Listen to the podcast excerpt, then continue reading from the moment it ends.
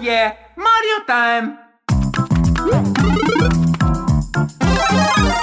Ô, dona Alzira, cancela o café que hoje que o Danilo não tá aqui e traz três cervejas que eu tô aqui com. Exata, e eu quero aproveitar o tema, eu vou pedir um chá de fita, né?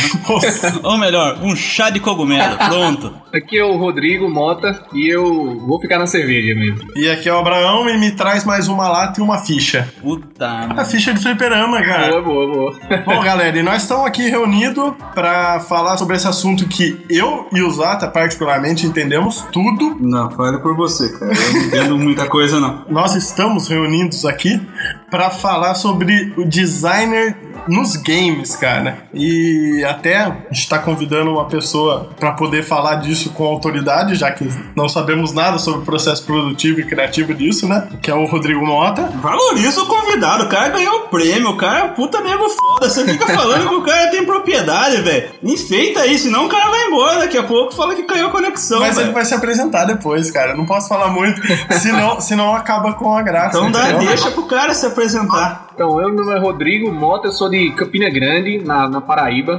É, Campina Grande é uma cidade que ela tem, ela é pô, muito conhecida assim no Brasil por duas coisas, por causa do São João e, e porque é um polo de, de, de estudo e pesquisa de tecnologia, por causa das várias universidades que tem aqui, que exportam várias pessoas para trabalhar pô, no Google, Facebook e tal. E aqui tem essa cena forte de tecnologia e e eu sou designer, né? Comecei a trabalhar com design sempre voltado para essa área do digital mesmo, né? Sites e aplicações e tudo mais.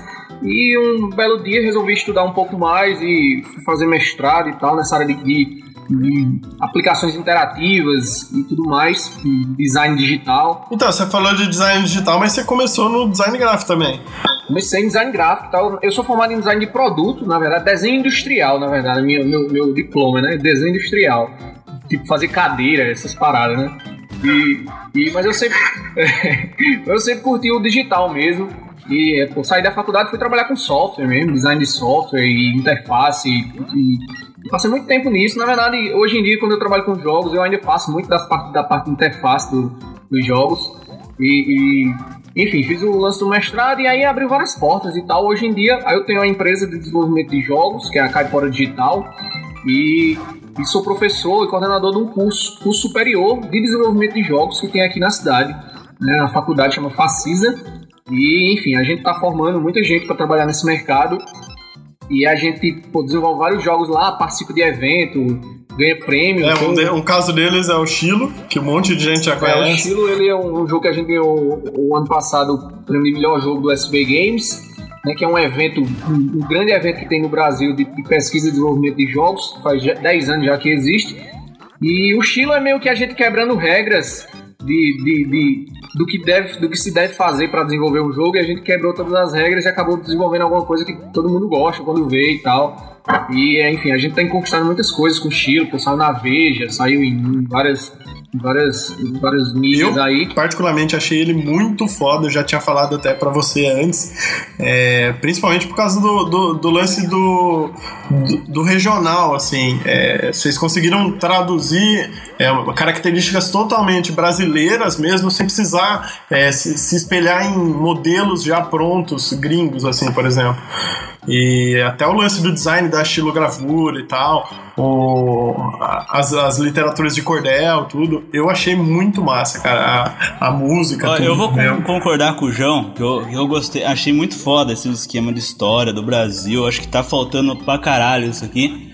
É, a música achei muito foda. Mas eu vou abrir meu coração que o que ganhou eu logo na apresentação que eu vi lá foi a xilogravura do peitinho da última mulher. ali, ali, ó, independente do game, ganhou eu ali. Tava faltando isso no mercado, cara. Um peitinho na apresentação do game, cara. Quem quer que ela ia manjar? Quem quer? Aquela dali, então, é, é engraçado porque, tipo, é, cada, cada estado tem suas próprias lendas e tal, eu tem interpretações diferentes, né? A galera acha, diz que é a. a- tem, tem gente que diz que é Iemanjá, né? Tem gente que diz que é Iara. Bem, aqui no jogo, pelo menos para o que a gente imaginou, é uma, é uma lenda que existe aqui do Nordeste que chama Comadre Fulozinha. O comadre.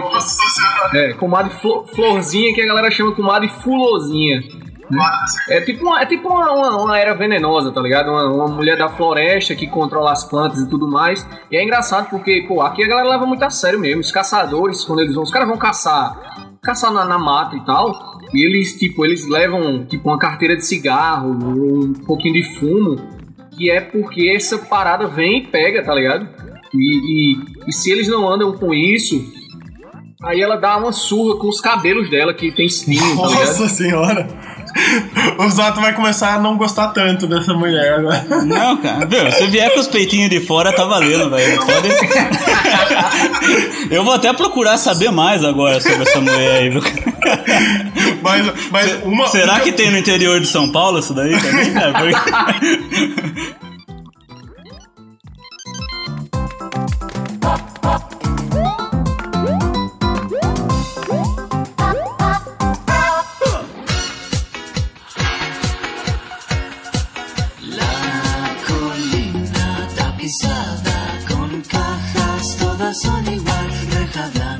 Vamos, vamos falar o que, que, que rolou essa semana, né? De e-mails abarrotados nas caixas de e-mail novamente. Super amarrotado a caixa. Eu acho que devia falar que eu tô aqui primeiro. É verdade, o Danilo ficou triste que não participou do episódio, né, Danilo? Fiquei.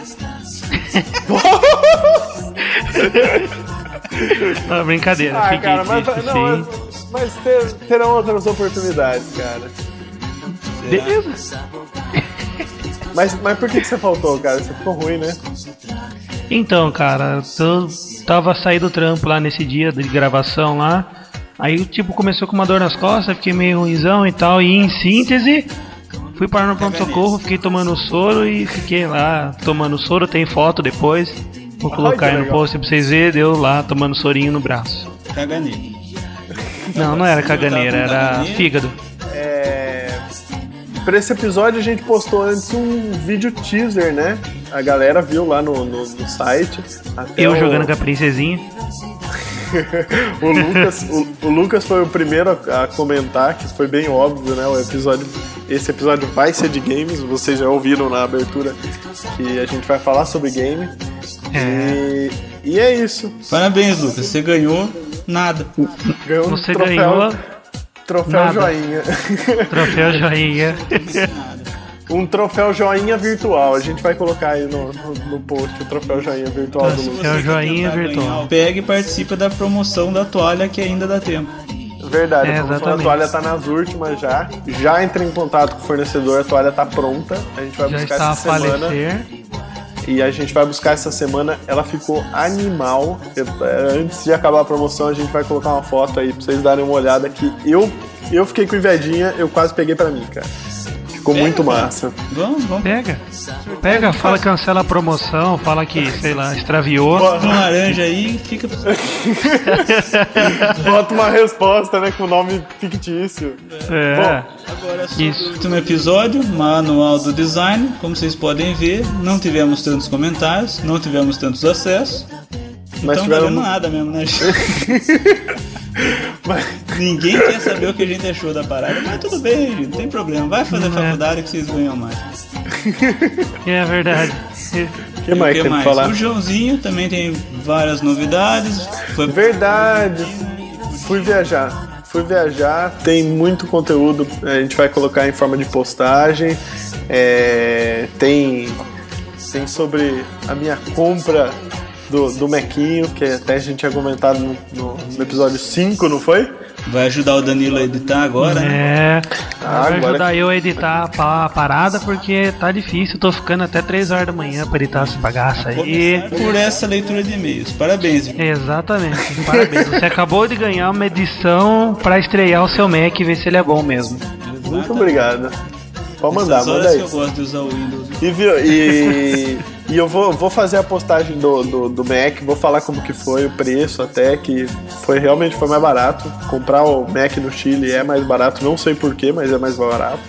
E outra coisa também país tá é, é de Buenos Aires, cara. Eu tive num- numa feira lá em Buenos Aires, tinham trabalhos muito bacanas de design mesmo, uma galera que faz um trabalho diferente. É, numa feirinha, conheci os artistas, troquei uma ideia, peguei contato deles até e a Puta gente vai merda, tentar fazer umas lá Tem postagens. Facebook, cara, tem e-mail, na nossa isso. Caramba, os Não, não, não. Mas é- ele- é, esses caras não são hips, caras. Eles são artistas mesmo. Tem trabalhos, olha, fantásticos. E, e é, uma, é uma, uma coisa muito legal, porque é uma realidade que a gente não está acostumado. Então é, é trabalhos de qualidade mesmo. Até um deles eu comprei, é uma escultura de cerâmica de um dos caras, animal. E a gente vai tentar fazer umas postagens, citar esses artistas com portfólios e tudo. E no final da série de posts vai ter uma surpresa, um brinde pra galera que tá acompanhando o site. Lindo. Então é isso. É isso aí? gente. Fica aí. E agora um mega episódio de games com participação especial de Rodrigo Mota. Verdade. Super gente fina. E Super a gente boa. ausência de Danilo em- porque o rapaz tava dodói. E, e todo o descaso de Danilo em faltar no episódio. Ah, que descaso, cara. Tava ruim, velho. Não foi porque eu quis, foi porque aconteceu. Então tá bom, Danilo. Já que você não tava aí, então aperta o start e começa logo. Aperta o start, sequência. E eu pergunto diferente, cara. Pergunta. João, tu dirige? Cara. ai, ai, ai. Toma, tonto. Nossa, agora eu vou ter que ficar aguentando o Danilo.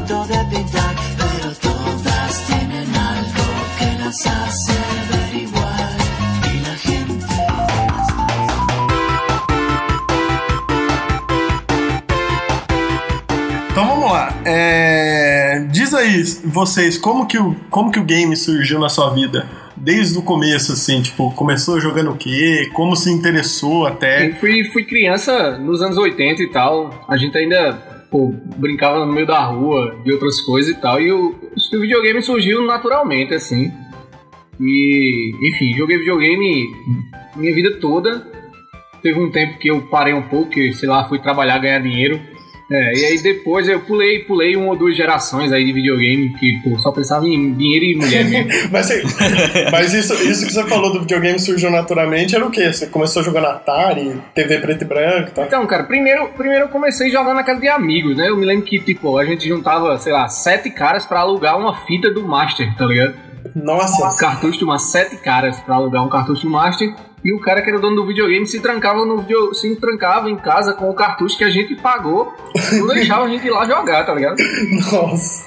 Filha da puta. Não, mas, mas o, o Master, o Master veio bem depois até, né? Eu lembro. Foi, foi. Antes do Master eu tive. Eu, o primeiro videogame foi um Atari mesmo, né? Que não era o É. Atari 2600, acho que foi aquele. Era o Dactar, né? Dactar. Nossa, o Atari foi o videogame que mais teve versão, né? Teve o, É. o Odyssey, teve, que era, dizem que também era um Atari quase e tal. E, é, e aí depois do Atari veio um Nintendo, que também não era um NES, era um Top System, eu acho, da Milmar. E aí tem até um. A gente tem até um. um- a gente dizia aqui entre, entre a gente um slogan da Milmar, é se é da Milmar é Peba. Peba, Peba por aqui é um negócio ruim, assim, tá ligado? Vamos, vamos ter que fazer as, as legendas de tradução de algumas expressões que a gente não conhece, né? Exato. Então aí depois. Aí pronto, aí. PlayStation, aliás, Super Nintendo, Mega, enfim, eu acho que eu pulei, eu pulei a geração do Nintendo 64 e PlayStation 1, eu acho. Nesse tempo aí eu tava, pô, faculdade, mulher e, e, e birita. E aí depois, aí voltei, PlayStation 2 e aí pronto. E tô nessa, nessa vida até agora. Parece até que eu tô falando tipo numa A, né? Tá ligado?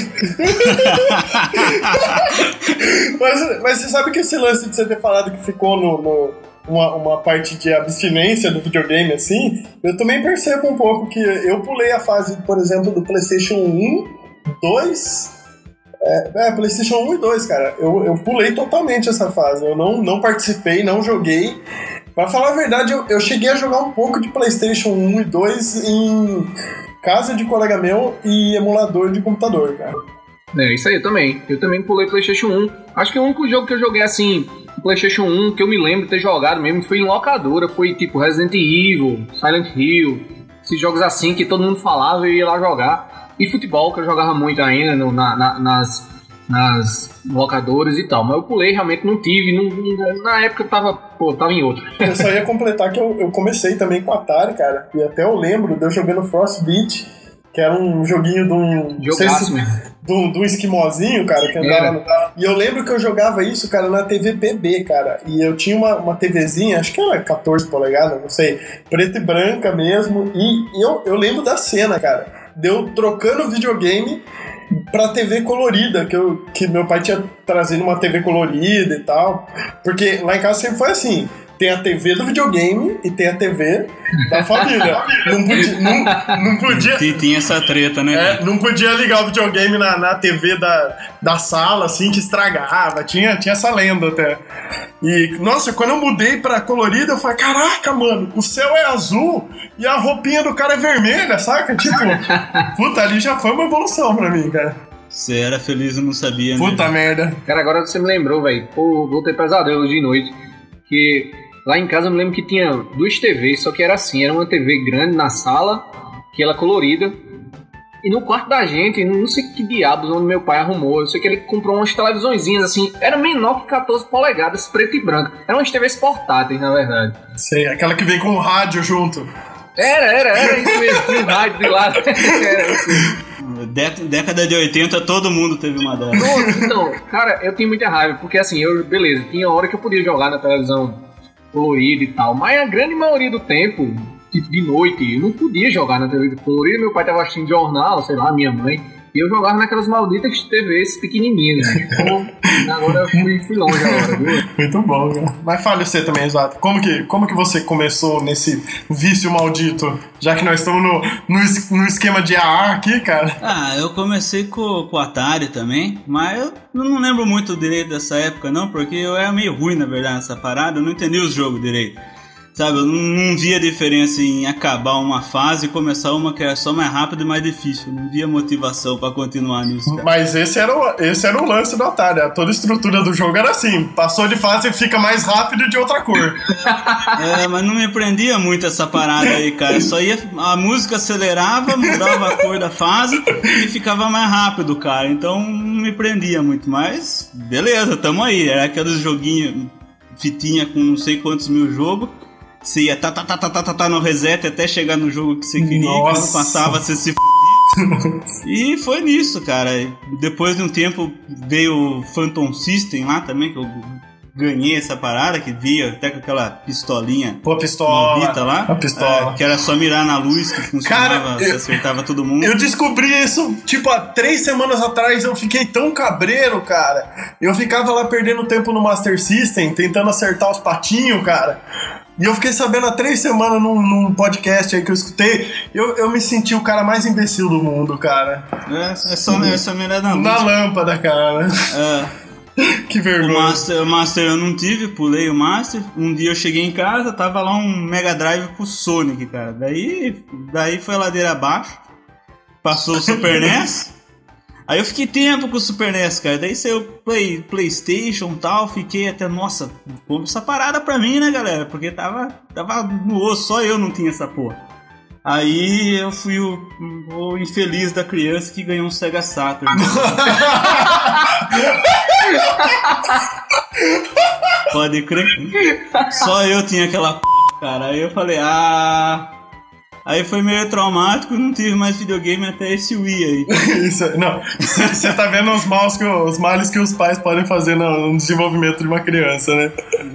Nossa, chegou no Natal falaram assim: Nossa, tem um presente pra você. velho." Falei, puta, chegou a parada, né, velho? Fui lá, abri um Sega Saturn, falei, que p, né? Mas enfim, vamos lá, né? Fazer o quê? Tem uns joguinhos lá. Tem até hoje, se alguém aí quiser comprar, eu tô vendendo. Bota anúncio no post, né?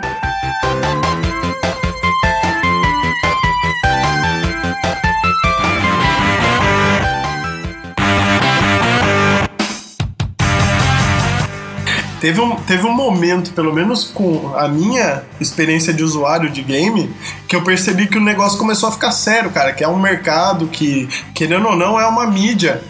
Que, pô, é uma mídia que engloba diversas áreas de, de arte digital, como motion graphics, é, áudio, é, puta, sei lá, interatividade. E a síntese, João? Ficou pra quem? Ficou, ficou no outro episódio. Ah, tá. Não, não, não, eu, eu queria até falar isso com vocês, cara. Vocês perceberam isso também, que nem eu? Tipo, teve um momento que vocês falaram: caraca, isso daí não é só um joguinho pra criança, isso é um mercado, cara, é uma mídia e tudo mais. Isso é, isso é muito engraçado mesmo, porque videogame é isso desde o começo, né? Desde o Atari é, é isso aí, né? Mas a gente parece que tem que ver coisas bem diferentes pra poder abrir a cabeça em relação às possibilidades, né, da mídia, né? E eu acho que a gente veio começar a perceber isso mesmo foi é, é, quando os jogos começaram. é, é, é, tem muita gente que fala que jogo não precisa de história, que existe toda uma, uma, uma discussão entre ludologistas e narratologistas, né? Mas na verdade, quando o jogo passou a contar história e a você se envolver com personagens e tudo mais, foi quando a gente, eu acho, né, na minha, na minha visão, que a galera começou a se apaixonar pelos games e ver que ali tinha algo que era, como você tá falando, realmente uma mídia que pode ser usada para várias coisas, né? Tinha uma época que os processadores da Apple, eles, eles não eram Intel. E a maioria dos, dos jogos não existiam pra, pra plataforma do, da Apple, não existia pra macOS. Mas ainda rola uma parada dessa, não rola? Tem muito jogo que não rola ainda. Imagina, cara, por exemplo, o Diablo, ele é. é- eu posso estar falando besteira, tá aqui o Rodrigo, um cara profissional pra poder me corrigir. Vamos lá, primeira mancada. Eu acho que o, o Diablo, ele, é, ele já funciona nas duas plataformas. E você não precisa de dois arquivos pra instalar. É isso, Rodrigo? Exatamente, roda tranquilo. Tava jogando hoje mesmo. Puta, que invejinha, cara. Mas, tipo, mas não é que você precisa do arquivo pra instalar no Windows e o arquivo pra instalar no Mac. Ele é um, ele é um híbrido, não é? Exato, é. Ele. Porque o Diablo é um jogo gigante, né? Então você não. não- é, tudo bem que ele é feito de uma forma diferente, assim. Ele não tem um, sei lá, um executável que tem tudo dentro, né? Ele, ele tem um conjunto de. Ele funciona diferente, né? A Blizzard ela faz a magia negra dela lá para que para que funcione nas duas plataformas. Você você ela de acordo com a sua plataforma, ela baixa pacotes que vão funcionar só em um, só em outro e tudo mais. E, e esse lance que ele tá falando aí do Mac, realmente, realmente o Mac ele roda menos jogos. Entendeu? A maioria dos jogos são for Windows porque a maioria dos desenvolvedores desenvolvem ferramentas que rodam no Windows e tudo mais. Mas que realmente, é, se você entra no- na Mac App Store, a maioria dos jogos que a galera faz e leva a sério mesmo, ele tem que estar em todas as plataformas. Né? Ah, os jogos mais tops agora estão saindo desse jeito, mas falou. Os, os indies rola isso também ou Cara, não? por, por incrível que pareça, os indies, eles, eles, eles, eles têm essa preocupação do, do jogo rodar em várias plataformas, porque o indie, na verdade, ele quer que o jogo dele seja jogado, entendeu? Tá, beleza, ele quer ganhar dinheiro também, mas é, é, o lance do indie é provar alguma coisa pra ele mesmo, na maioria das vezes, entendeu? Provar que aquela ideia dele é uma ideia que também pode ser comercial, apesar de todo mundo dizer que não é, porque não é um Call of Duty, tá ligado? Então, assim, ele, ele, ele tem essa preocupação do jogo rodar em Mac, rodar em Windows, rodar em, em celular, seja lá o que for, e pô, em, em tudo, né? Você vê vários exemplos dos jogos indie que são casuais, que rodam em tudo, em- até em algumas, tipo, algumas torradeiras, tá ligado? Angry Birds, tá ligado? Roda em tudo. Então, é, Limbo, Braid, enfim. É óbvio que existe uma dificuldade pro indie adaptar, portar os jogos, né, pra uma ou outra plataforma, mas existe essa vontade, assim. Os caras querem. É, é mais fácil ter, Hoje em dia eu acho mais fácil ter um jogo grande que não roda pra uma ou outra plataforma, porque simplesmente os caras não querem lançar, ou sei lá. É, como é o caso do God of War, por exemplo. No, no caso do God of War é diferente, porque existe, existem uns estúdios de jogos que são muito poderosos, assim. God of War ele é um jogo que faz muita gente comprar Playstation, entendeu? Então existe uma... é diferente, não é... Não, mas ele rodaria em outro, em outro Claro que rodaria, console, só, é só querer, entendeu? Existe um, uma coisa, uma- a exclusividade ela é usada para fazer alavancar vendas de PlayStation 3, assim como o Halo no, no- no Xbox, enfim, tantos outros jogos, os jogos exclusivos de cada um para tentar fazer isso, né? Viu, deixa, deixa eu só fazer um parênteses. Você comprou. Você tá jogando Diablo 3? Insanamente, cara. É mesmo? É foda a parada mesmo? Não, é, o, o, o, o João começou a falar aí do, do- de jogar em computador. Eu achava que ele ia, ele, ele ia falar sobre, sobre a- o ato de jogar em computador, né? Ele acabou mudando, mudando o assunto e tal, mas eu ia falar que eu não gosto muito de jogar em computador, sabe? Na verdade, eu quase não jogo em computador, Porque, assim, a gente que é designer e tal, a gente trabalha muito na frente do computador, né? Então, assim, tá sentado na frente de uma tela com o mouse na mão, pra mim é. Meu cérebro, ah, ele, ele entra no modo trabalho, tá ligado? Mas, viu, é, pra mim, pelo menos, eu não consigo pensar em jogo em primeira pessoa sem ser com o mouse na mão, cara. Desculpa, eu já tentei jogar Xbox, Playstation, mas eu nunca consigo acertar a mira, cara. Eu, eu respeito, eu respeito a, a, a sua opinião e realmente, se você for parar pra pensar em usabilidade mesmo, é muito mais fácil, mais rápido mirar É. com o mouse mesmo do que com o joystick e tal. Mas tipo, é, é, eu não, não gostava de não gosto de jogar em computador por causa disso, porque eu trabalho muito no computador e por isso que eu gosto mais de console, porque pô, eu jogo deitado no chão, tá tipo sem fio e tal, tudo tranquilo. Mas pô, o Diablo é o demônio mesmo, cara. Fez eu voltar a jogar, cara, jo- jogando muito isso. Se saísse Diablo pra Wii e fosse a resolução do Wii que é hoje de DVD, você ia jogar? Cara, sei não, velho.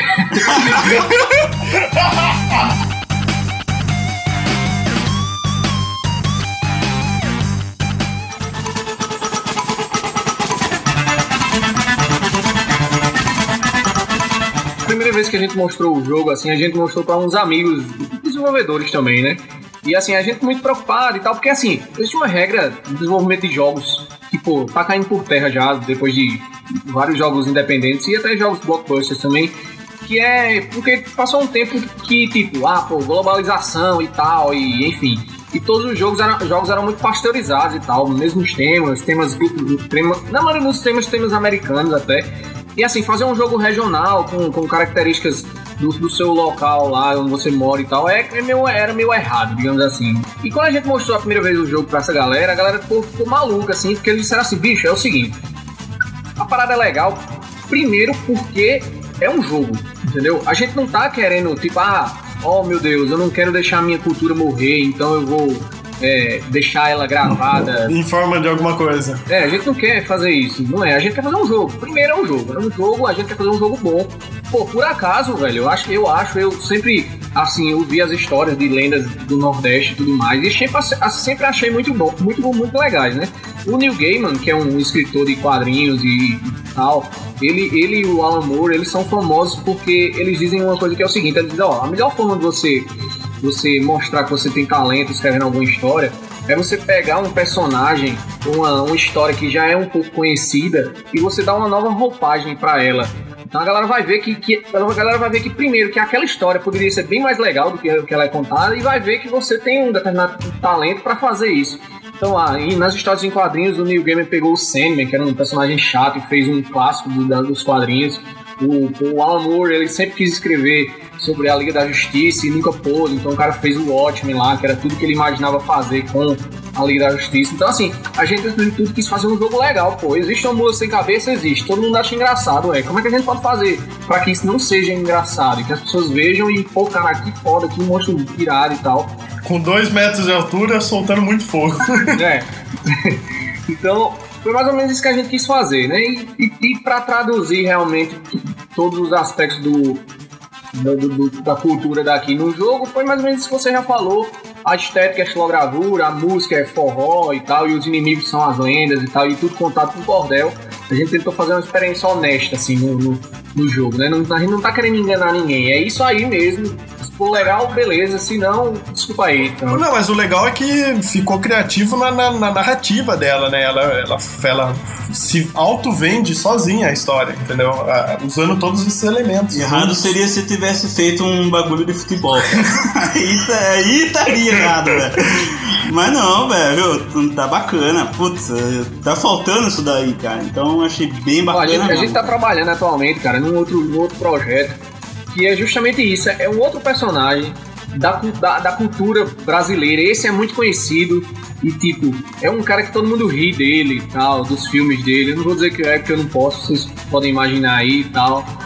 A galera ri dos filmes do cara e tal, e o cara é um puta do, do, do personagem foda, assim, tá ligado? E a gente vai pegar e dar uma roupagem escrota no bicho, um, um terror, bem, um terrorzão bem é, tipo Silent Hill e tal. E isso é, isso é design de jogos, tá ligado? O Aham, design de jogos não é só você tá é, preocupado com o visual. O design de jogo é isso, é o, é o produto em si, é como é que o produto funciona da forma correta, digamos assim. Claro que ninguém é dono da verdade, tá ligado? Mas assim, existe uma forma de você encaixar os aspectos de um jogo para que ele se torne algo mais honesto, digamos assim, para não ir faltando outra palavra. Não, mas seria o- e hoje o mercado ele, ele tá até certo ponto todos os não sei todos os temas de jogo já tá já tá bem estabelecido tá? até certo ponto tá meio saturado até então você tem que dar você tem que dar uma razão pro, pro, pra aquele produto que você tá desenvolvendo então se você fizer hoje mais um jogo em primeira pessoa de guerra cara você vai ser só mais Pô, cara, um eu jogo não de aguento guerra em mais, primeira cara. pessoa Eu não aguento mais FPS, cara. Eu não aguento mais. Eu não jogo mais.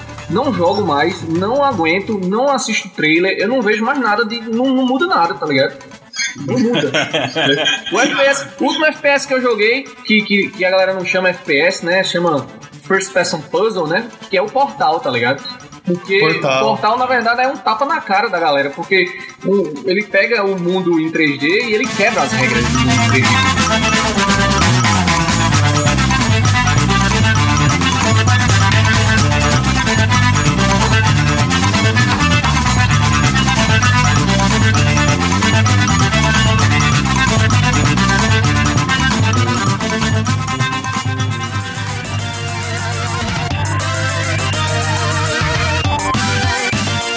Mas bom, apro- aproveitando aqui, falando sobre é, ganhar a vida fazendo games, porque temos aqui um, um exemplo, o Rodrigo, eu queria até fazer uma pergunta pra você. É. Cara, se eu, eu gosto muito de jogar videogame, cara. Eu me divirto, videogame, ou jogando game no, no PC mesmo e tal. Mas já é meio caminho andado, cara. Já posso começar a trabalhar com game e tudo mais? Velho, tu dirige? Eu dirijo, eu dirijo. Tu acha que se dava bem, tipo, Fórmula 1? Ali. Puta merda. Eu levantei. Não, cara, eu levantei, eu levantei, eu sabia. Tá ligado? Não, assim, tipo, todo mundo assiste filme, né, e tal. Todo mundo vai pro cinema, né? Ou, não precisa nem pro cinema hoje em dia. Todo mundo assiste filme, não assiste? Aham. E todo mundo tá preparado pra fazer filme, tá ligado? Só o Tarantino, né, que assistiu muito filme e, e virou um cineasta foda, tá ligado? Não, mas falando não, eu- sério, sem, sem brincadeira, tipo, você gostar de jogos é interessante pra você ser um desenvolvedor de jogos, porque primeiro, como você, como a gente fez aqui no começo do programa, a gente conversou um pouco sobre a história dos jogos. Você mostrou aí quando é que você achou que os jogos passaram a ser uma parada que era multimídia pra estar em, pra estar em todas as plataformas, aliás, e tal. Começou a sacar um pouco do negócio, do mercado de, de, de videogame. Então, isso é interessante, né? O cara que jogou, o cara conhece um pouco do que, pelo menos do que faz ele se divertir e tal. Então, isso é importante. É, é, é, até porque para você conhecer mesmo, você conhecer o vocabulário, você conhecer tipos de jogos diferentes e tal. É, tem referência de narrativa, Exato, até, até é, o mas- que você pode estar explorando em termos de, sei lá, de, de concept, ou de design, ou de, sei lá, de, de Exato, não, artifícios claro, que você todo, todo esse conhecimento ajuda, inclusive conhecimento de você, de você, se você assistiu muito filme, se você leu muito livro, né? O, o designer de, de games, ele é um criador de mundos, na verdade. Então, assim, é aquela, aquele cara que ele vai criar vários aspectos do jogo que envolve tudo, né? Entendeu? Então, assim, você gostar muito de jogo, ajuda. Mas eu vou dizer o seguinte, eu acho que muitas vezes é o cara, o cara que gosta muito de jogo, ele até meio que se decepciona quando ele começa a trabalhar com jogos, porque ele, ele começa a ver, ver, ver o jogo de outra maneira, né? Ele começa a perceber o que é que aquele cara. Que, o, que é que, aque- o que é que aquele jogo tem que deixa ele, ele grudado, né? E ele começa a Aham. perceber por que, que aquele jogo é daquela forma e tudo mais.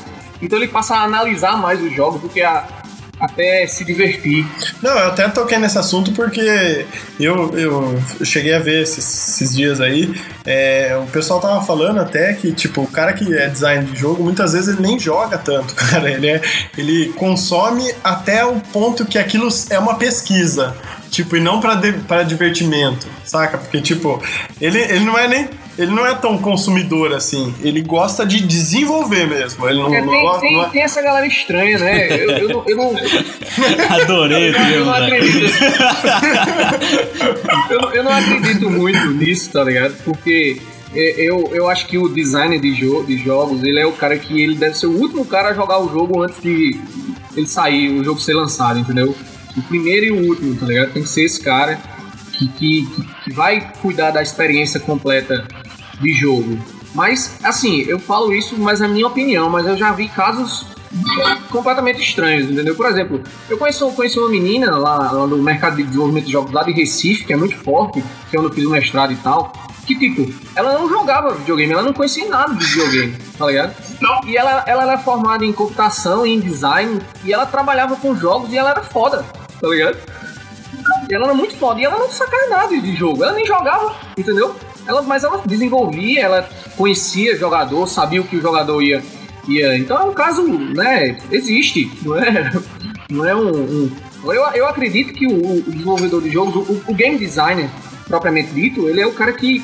Ele, ele tá criando um jogo, ele tá criando aquele mundo, ele tá dando aquelas características daquele jogo, porque ele quer criar uma experiência. E essa experiência ele tem que provar, claro, pra ele saber se tá no nível que ele, que ele deseja e tal.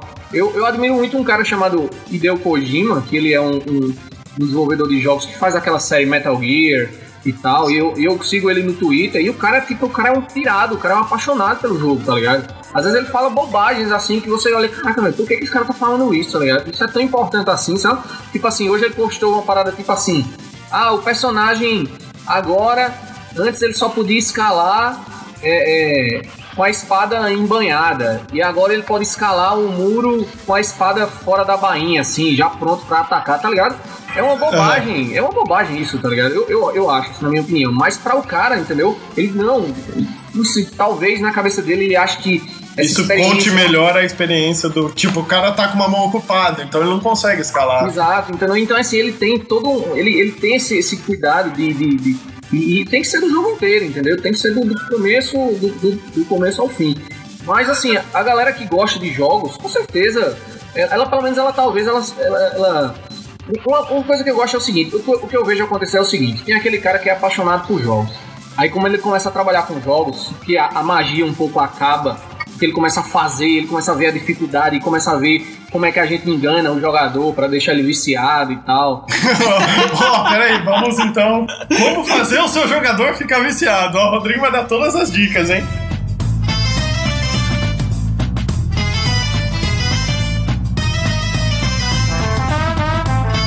Cara, é muito. Ó, ó, videogame é, é um. Assim, tipo, você vai assistir um filme, muita gente discute, ah, pô, esse filme é ruim, esse filme é bom, ninguém chega a uma conclusão e tal. Ah, eu me emocionei, eu não me emocionei. Videogame é muito fácil, cara, do cara saber quando o cara vai gostar do jogo. Videogame é puramente fisiológico, tá ligado? Você tá jogando e, e, e é, é- é simples, é desafio e recompensa. Você vai lá, você tem um desafio, você mata um monstro, você faz um movimento, dá uma magia e você recebe uma recompensa pelaquilo. É um life, é um, é um som, é uma energia, seja lá o que for. E isso automaticamente libera, pô, tipo dopamina, endorfina, cocaína, seja lá o que for. no seu cérebro, tá ligado? Você tá falando de desafio e recompensa, eu lembrei de um jogo de Atari, cara, que tinha meio essa dinâmica. Todo jogo tem essa dinâmica. né? Você lembra do X-Men do Atari? Parecido, Vocês lembram? lembro, lembro. Era um labirinto, cara. E quando você chegava no final, você Oh, tinha a recompensa, cara. Péssima lembrança, gente. Na verdade, não deixa de ser a cenoura na frente do burro, né? Na verdade, essa parada. Exato, cara. É isso aí mesmo, é isso mesmo, entendeu? Então, assim, cada sonzinho que você escuta, cada, cada itemzinho. Por que, que o Diablo é tão é, viciante, tá ligado? O Diablo, você não faz nada no jogo. Você só clica no inimigo, clica com o botão, pega itens, vende, clica no inimigo, tá entendendo? E você não para. E o seu personagem vai, vai subindo de nível, você vai, pega uma arma melhor, você. É sempre desafio e recompensa, recompensa, É. recompensa. É o point and click mais, mais Exato, é um point and da... click com ação porque você controla o personagem e olha lá, entendeu? Então o jogo é isso, entendeu? É esse trabalho de, de, de, de- de desafio e recompensa. Por isso que, tipo, muita gente fala, ah, sei lá, quando tem algum jogo mais cabeça, assim, digamos, sei lá, Heavy Rain pra PlayStation 3, é um jogo mais denso, assim, então o cara não tem essa. Esse desafio, essa recompensa não tá na cara dele, assim. Então o cara, ah, pô, esse jogo é meio chato e tal. Mas é justamente isso, porque num, num jogo que você quer fazer o cara ficar viciado, loucão e tal, é isso. Você colocar muitos desafios, muitas recompensas num curto espaço de tempo, numa dificuldade progressiva, para que ele não se. Não se. Não fique. Fica meio boring. Exatamente, não fique boring, não, não, não fique desestimulado né? E aí isso vai deixar o cara ligado no jogo, entendeu? Então, assim, quando, quando o cara adora videogames, aí vê isso, um pouco disso, aí o cara talvez ele fique meio desestimulado. E aí, quando ele recobra, né, ele vê que não, que ele pode usar isso pra criar experiências legais, aí o cara volta a ser um apaixonado por jogos, entendeu? E eu vejo que esse, esse ciclo, assim, quando se completa, é legal, entendeu? É quando, é quando o cara diz, porra, agora realmente eu entendo e eu vou criar essas experiências, porque eu, eu vou criar coisas legais para as pessoas é, se, se, se emocionarem com aquilo que eu tô criando, seja lá como for. É, o, o que eu acho que, que, que vale a pena falar, não sei, é assim, eu sou formado em análise de sistema, né? É, mas, viu, a parada não é gostar de jogo, tem que sentar a bunda na cadeira e programar essa porra, né? Não é brincadeira. E, pô, programar é f pra caralho, velho. Não é pra qualquer uma da parada. Cara, de boa, de boa. Pra mim, eu já trabalhei, eu como designer trabalhei com, com desenvolvimento de, de, de software, de aplicações e tudo mais. E eu sempre digo isso em todo canto, até a galera fica meio, olha assim, meu, a galera de programação, de computação, olha assim, meio de, de soslaio pra mim, né, como se diz. Porque, cara, programador de games são os maiores programadores do mundo, cara. Tá ligado? Ah, com certeza. Não existe um jogo igual ao outro, certo?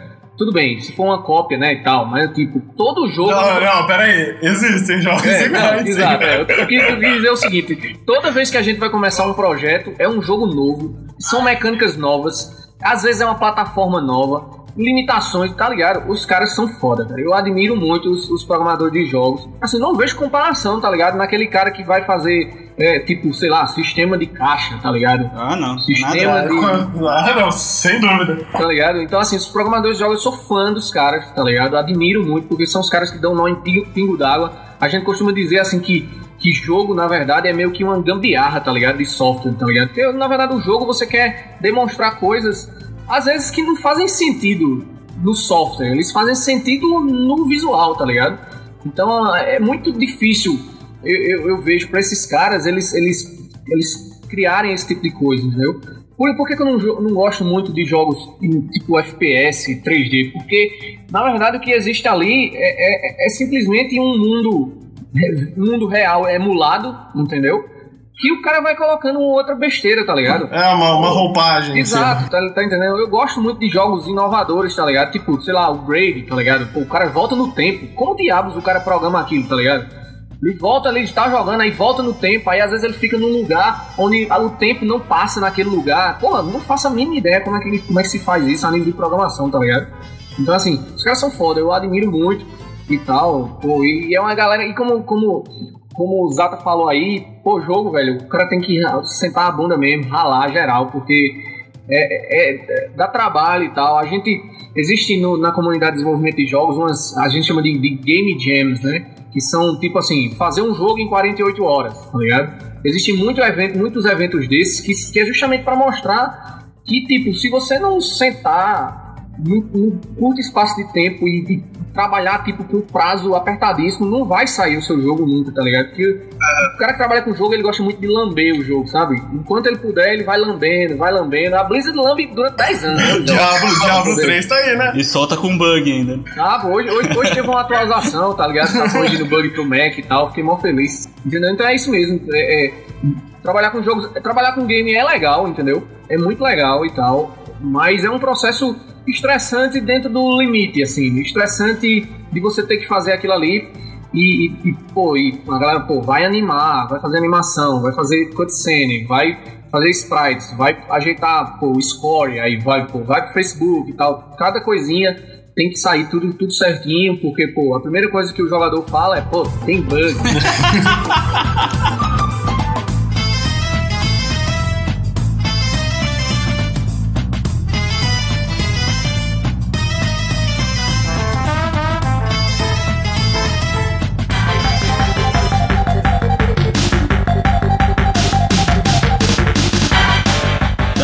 e, assim, é, é necessário uma faculdade pra estar fazendo isso daí, ou assim, falando, é necessário você ter um. É necessário uma faculdade pra estar fazendo isso daí, ou é necessário um. É necessário. É necessário. Necessário. Necessário. Necessário. Puta de um conhecimento pra você tá faz, fazendo que nem se falou. Mas é necessário um curso superior, uma especialização nessa parada. Ou tipo, vou sentar a bunda na cadeira e vou aprender PHP ou a programar WordPress, que nem negara faz hoje em dia. Rola disso? Cara, é o seguinte, esse lance de faculdade de jogos ainda é novo, né? No- muito novo no Brasil, né? A gente tem, pô, o curso mais antigo deve ter três anos, entendeu? E esse lance surgiu pelo seguinte, se você entrar agora no site da Blizzard, pode entrar aí, blizzard.com, vai lá em, em carreira, em empregos, você vai ver que vai ter tipo 300 empregos na Blizzard, agora. Maior empresa de games do mundo, tá ligado? Então falta muito profissional no mercado. Se você entrar no site da EA, pô, não dá, a barrinha fica bem pequenininha de tantas vagas que tem, entendeu? Então existe uma demanda grande por vários motivos, por causa de jogos para celular, por causa de jogos para tablet, por várias empresas independentes e tal. E pô, como é que se cria um, personagem, um, um profissional desse, né? É, então, pô, tem muita gente que migrou da computação para para desenvolvimento de jogos, mas é uma galera que sofreu muito, eu noto, porque teve que se adaptar, teve que, que, que ver que o, que ela tem que fazer não era simplesmente seguir um briefing que é dado e fazer um monte de linha de código lá e, e a parada rodar, tá ligado? Não é só isso, tem que rodar, tem que rodar bonito, tem que passar experiência, tem que emocionar a galera e tal. E fazer jogos não é, sei lá, fazer história em quadrinho, fazer cinema. Existe Não, é quase que até a junção, né, de tudo. Você tem a animação, você tem vídeo, você tem roteiro, você tem enredo, você tem, Você tem, você tem música. dublagem, você tem voz, você tem, tipo, várias coisas ali. E além de tudo isso, tem a programação por trás, regendo tem a, toda essa tem a parada. interação, né? Tem a interação. Tem o cara lá, o usuário, que vai jogar o jogo do jeito que ele quiser, tá ligado? Você tem que estar preparado pra isso. Seu jogo tem que estar preparado pra pra o usuário, que é o cara que vai botar tudo à prova ali. Então, assim, existe toda uma, uma- uma metodologia de desenvolvimento de jogos. E pra isso surgiram essas, essas faculdades, né? Bem, se vê muita coisa, se vê a parte de design, a parte de arte e a parte de programação. O, o que que. O que aí o, o Zato perguntou: ah, se eu sentar a bunda e aprender e tal. Pô, eu acho que o cara aprende muita coisa sim, entendeu? Mas eu acho que vai ficar um profissional meio que ele vai sofrer um pouco quando ele começar a fazer os primeiros projetos pela. Por, por, por que desenvolver jogos não é desenvolver. é, eu- por definição, um jogo é um software. Mas eu costumo dizer que um jogo não é um software. Ele é feito com software, mas ele não é um, um software. Existe muito mais ali do que, do que simplesmente código, entendeu?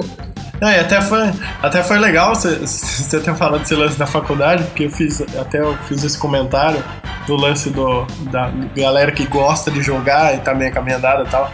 Porque eu tive um exemplo mais ou menos desse tipo na minha vida particular tal. Que era uma pessoa, o cara, o cara falou, ah, vou fazer uma faculdade de game e tal. E fa- faz mais ou menos essa época aí, foi acho que uns três anos atrás, por aí. E ele falou, vou fazer uma faculdade de game e tal.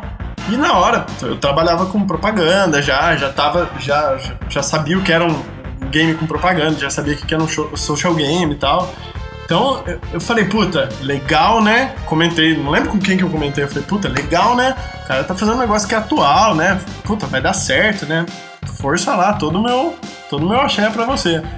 Aí, de repente, eu não lembro quem que chegou do meu lado e falou assim, não, mas o cara vai fazer faculdade de jogo? Ele vai ficar lá o quê? Jogando Playstation? Ah, o que que é? Vai ficar, vai ficar só curtindo os joguinhos?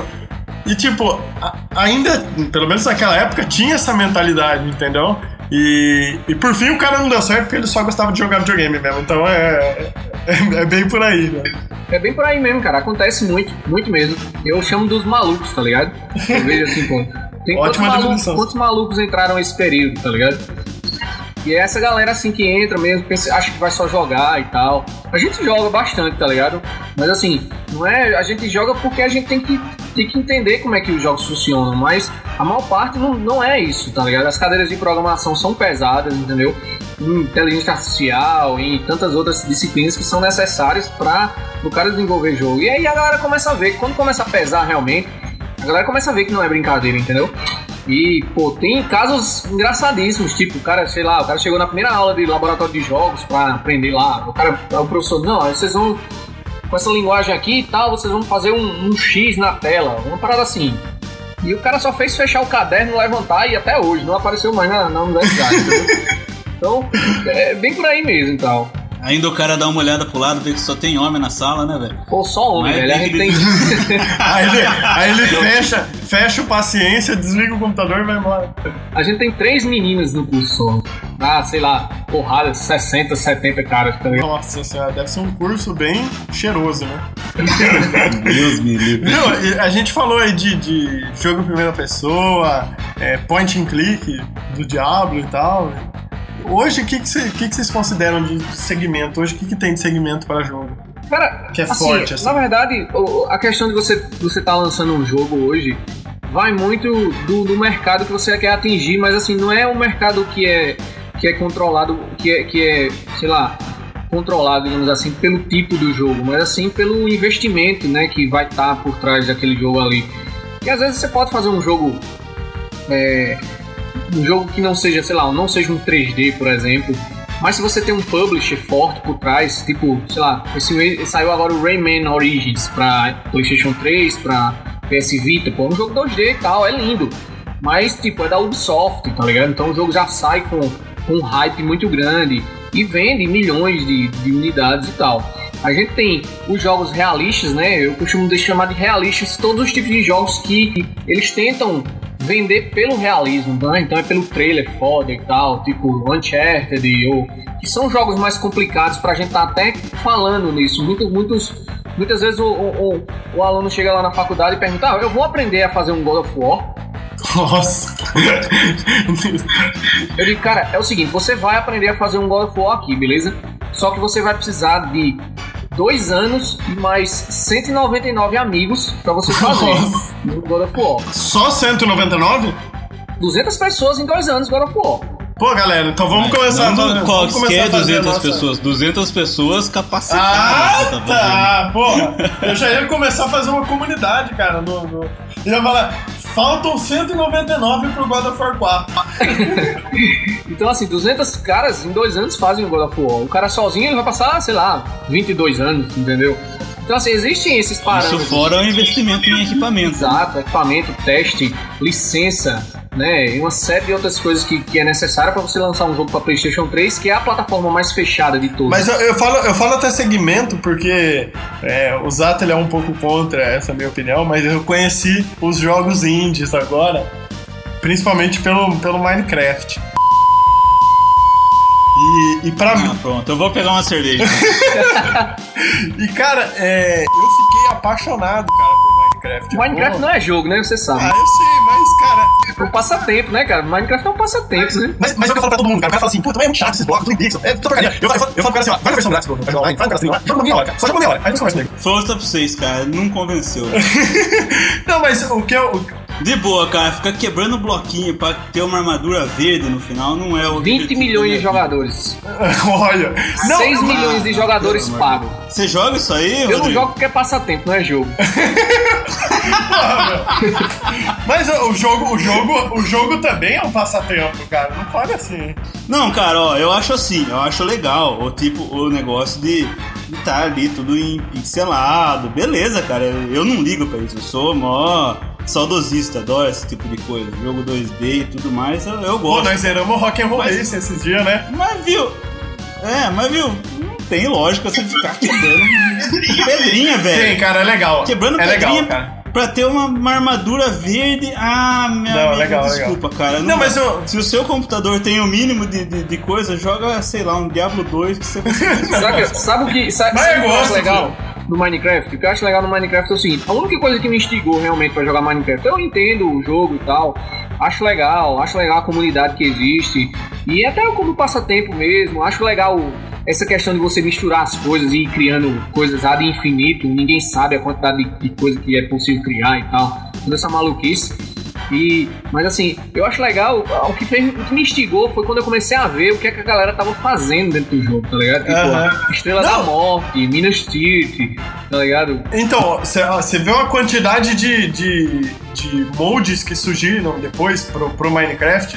Exato, cara. Não, aí eu fiquei maluco, aí eu, dei- eu dei valor. Eu dei valor como uma parada que você pode se expressar por, por ele. Não. E você tem um pouco até, não sei se, se vocês pegaram essa fase na época do Half-Life, que o Counter-Strike foi um dos jogos que mais fizeram sucesso na época de Lan House aqui no Brasil. Foi um molde que saiu do, do, do Half-Life. Foi aquele que tinha a favela, né? É isso, tinha o Rio de Janeiro e tal. E, e- e, tipo, hoje a galera tá usando o Minecraft até pra, pra expressar um enredo, uma história. A galera tá usando Minecraft na escola, cara. Tá ligado? Como atividade de sala de aula, pros guri aprender microgerenciamento, tá ligado? Pô, legal aprender a trabalhar em conjunto, entendeu? Tem muita gente usando Minecraft como, várias, como ferramenta de aprendizado, como muita coisa. É uma parada a se estudar realmente, tá ligado? É, um, é, uma, é uma parada louca, assim. Funciona, tem lá a galera, 20 milhões de pessoas jogando, o jogo é de graça e o cara, o cara 6 milhões de pessoas pagaram. Eu paguei, pra- eu paguei. Entendeu? Então, assim, o cara que é o diretor da, da, da, da Mayong, né? Que é a empresa, Mayong, né, Ele, tipo, o salário dele anual, ele, tipo, doou, tá ligado? 3 milhões de dólares. Mas então, eu, eu citei o Minecraft até por um exemplo indie que tá diretamente ligado a- ao meu cotidiano aqui. Mas é, o lance do indie até que eu queria comentar com vocês é que, sei lá, pra mim, hoje, hoje, 2012, Abraão, minha concepção. É, pra mim é o indie e os outros, cara. Eu, eu percebo que hoje o indie ele tem uma, uma, uma gama gigantesca para ser explorada. Tanto em desenvolvimento, é, quanto até em, em comercialização. Hoje é, o indie tá. Não sei, ele tá quebrando realmente, até que nem é o lance do Chilo mesmo. Ele tá quebrando algumas barreiras de Quer dizer, desenvolvimento cara, de o, o- lance do indie, é, eu tá chovendo molhado dizer isso, que pô, é uma obviedade, mas tipo, o lance do indie é esse realmente, ele não abre mão da sua criatividade por causa de dinheiro, tá ligado? Entendeu? Ele vai querer fazer aquela experiência, criar aquela experiência que ele, que ele tá afim, entendeu? Independente da grana. Então, aí é óbvio que a criatividade vai imperar no mercado desse, entendeu? Então, assim, os indies são muito mais criativos, eles estão pô, cagando e andando se o jogo vai vender milhões, tá ligado? Eu quero fazer isso aqui, entendeu? E é óbvio que quando ele faz alguma coisa e ele acha legal por algum motivo, pô, não é possível que não exista outra pessoa na face da Terra que não ache interessante também e não seja um Call of Duty, tá ligado?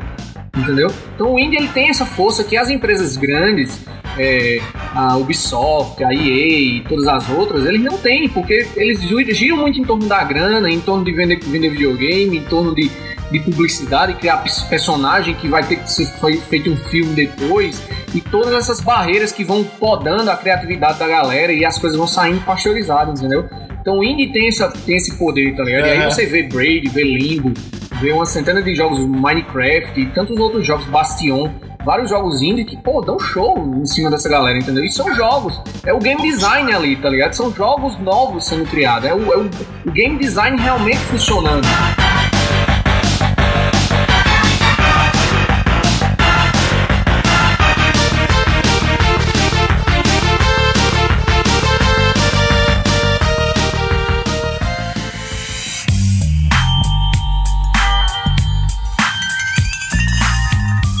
Eu, acho assim, eu acho que o Brasil no desenvolvimento de jogos está caminhando de forma é, é, coerente. Tem que ser assim mesmo.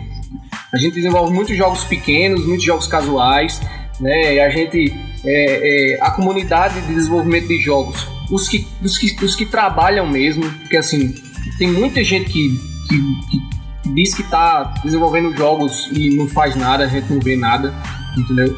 Então assim, essa galera que está desenvolvendo mesmo está avançando de forma de forma é, concreta, assim, cada projeto é um projeto melhor que o anterior e assim vai, e enfim, a, a- a gente já está trabalhando, todo muita gente está trabalhando com as tecnologias de ponta, tipo Unreal, tipo, né, Unreal fez Gears of War, então a gente está trabalhando num projeto com Unreal agora, então a, a coisa está avançando de forma, da forma que eu acho que deve, deve acontecer mesmo. Se vai existir projetos gigantes ao ponto de mobilizar milhões de jogadores, isso envolve uma série de outros fatores que o Brasil, por ser o país do jeito que é, é, acaba prejudicando, como prejudica em outras áreas também, cinema, seja lá o que for.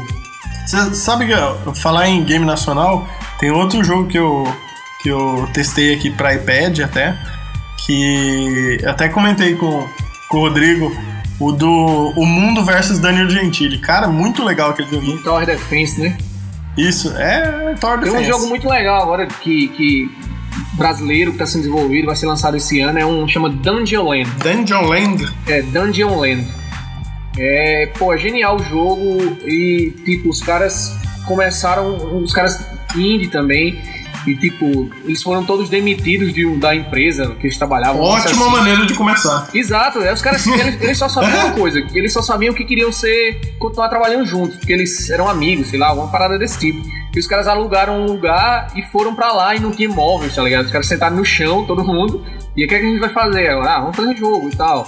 E aí começaram a fazer, e, tipo, aí os caras conseguiram uma coisa que também é interessante, de alguma forma, que é conseguir um publisher, né? Então a Paradox, que é uma, uma, um- uma empresa né, americana, comprou o jogo dos caras, tipo, por um Nossa, dólar, se não me engano. Comprou o jogo por um dólar e banca toda a empresa dos caras. Os caras trabalham, ganham grana e tal, desenvolvem outros projetos e vão lançar um jogo que foi lançado. O jogo foi apresentado na GDC, que é a Game Developers Conference. né? Numa, Então, numa assim, dessas, os caras já ganharam até uma exposição. Sim, claro. Não, todo mundo falou do jogo. Os americanos malucos, porque o jogo é, é um jogo bonito, assim, tá ligado? É um jogo. É meio, é meio que um Diablo, tá ligado? Assim, você tem um- você e seus amigos vão fazer quests, tipo como se fosse um parque de diversão de. Um parque de diversão de medieval, tá ligado? Então você vai, tem os inimigos e tal.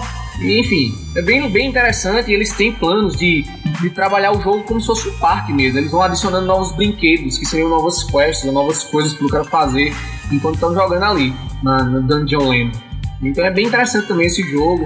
E eu acho legal, eu acho assim, modéstia à parte, também acho legal quando a galera fala, ah, tem muita gente que fala, ah, finalmente, o Chilo é finalmente um jogo brasileiro, o primeiro jogo brasileiro, não sei o quê, como se não existisse jogo no Brasil, né? Acho É. engraçado isso, porque existem muitos jogos feitos no Brasil, mas é meio que a galera adotou, porque é o primeiro, é o primeiro jogo com a temática brasileira, entendeu? Isso. Mas né? se você pa- parar pra ver, existem diversas outras temáticas nacionais que poderiam ser, ser, ser transformadas em jogos, inclusive jogos AAA também, jogos, jogos do nível de, sei lá, Uncharted, de Call of Duty. Basta prestar atenção direitinho que existem diversas histórias e, e diversos filmes que poderiam dar um jogo desse porte, entendeu? Cara, você ter falado que existe é, jogo brasileiro sim, e sempre existiu. Eu lembrei de um exemplo que eu acho que o Zata lembra desse. Você lembra, Zata, do Didi, cara, pro Odyssey? Tinha o jogo do Didi, cara, dos Trapalhões pro Odyssey, cara. Ah, não, eu não, eu não, vou Cara, eu lembrar disso aí, lembro tá? disso. Eu lembro Desculpa, disso, velho. cara. Tinha um jogo. Tinha, eu tinha o jogo da Mônica também, lembra? Tinha o nome da Mônica, lembro do jogo. Tinha, eu lembro do jogo da Mônica também. Mas do Didi é legal, cara. Eu, eu- eu me lembro da capa do Didi. Eu também, eu lembro só da capa. Será que, será que a gente acha pra, pra jogar? Simulador.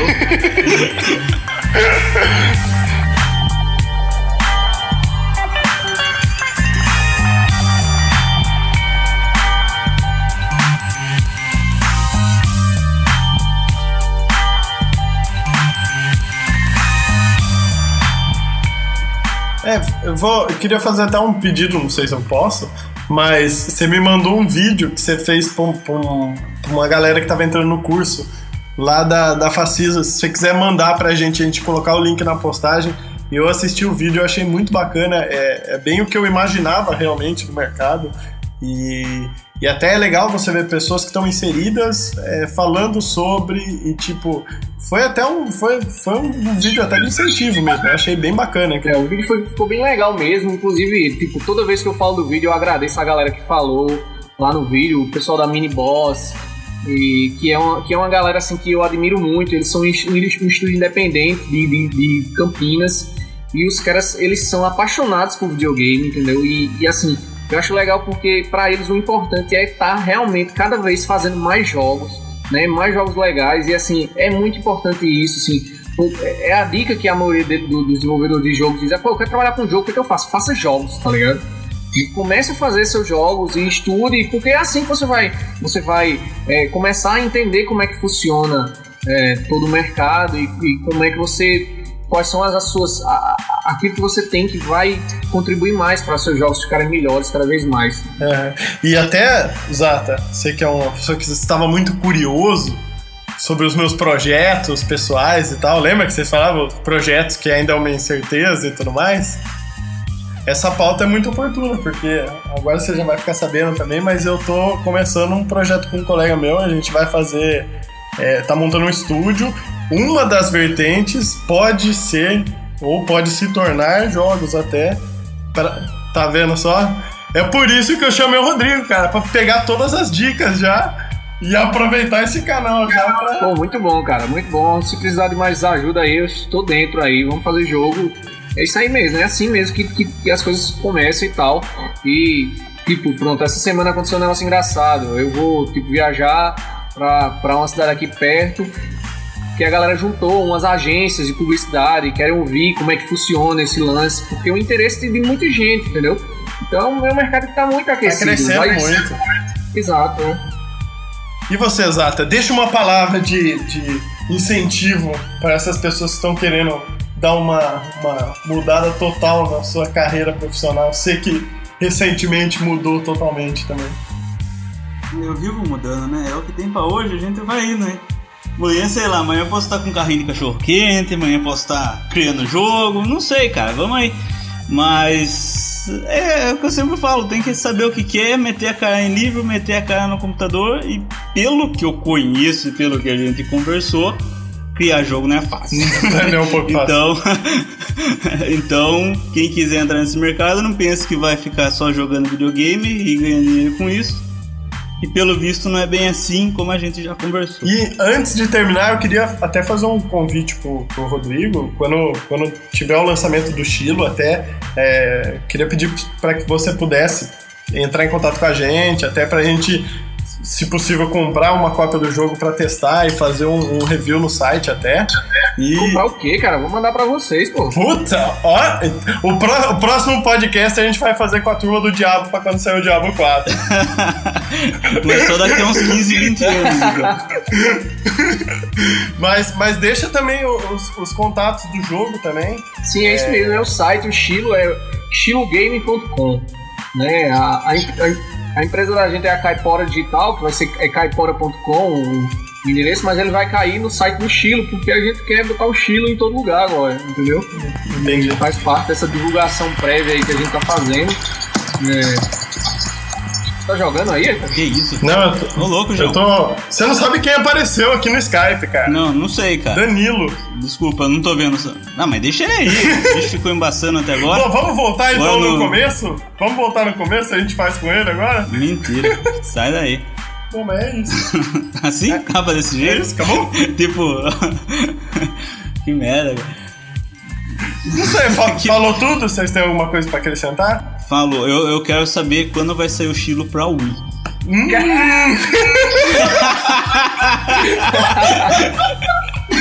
Pô, velho, pergunta capciosa, velho. Eu acho que não, velho. Eu acho que Ai, nunca. meu Deus.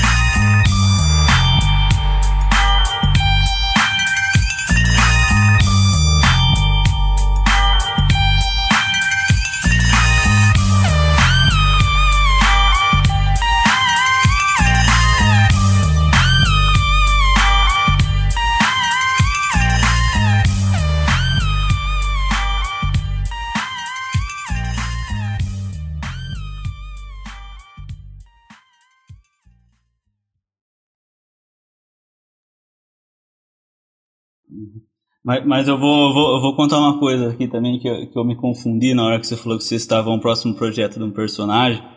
Eu, eu saquei qual é, mas é, no começo eu achei que era o Mazarop. Puta, daria um jogo muito louco, hein? eu juro, cara. É que depois eu vou explicando, mas eu falei, putz, os caras vão fazer um jogo do Mazarop, velho. Imagina o. Mazarop andando com um patinho assim no, no, no braço, cara. É, ia demorar um pouco, porque o cara era manco também, né, velho? Mas... Pô, talvez tivesse uma, saísse uma mecânica divertida ali, pô. Eu não vejo um jogo do Mazarop, mas como seria, seria um pouco. Pode não ser no próximo, mas quem sabe o outro. né?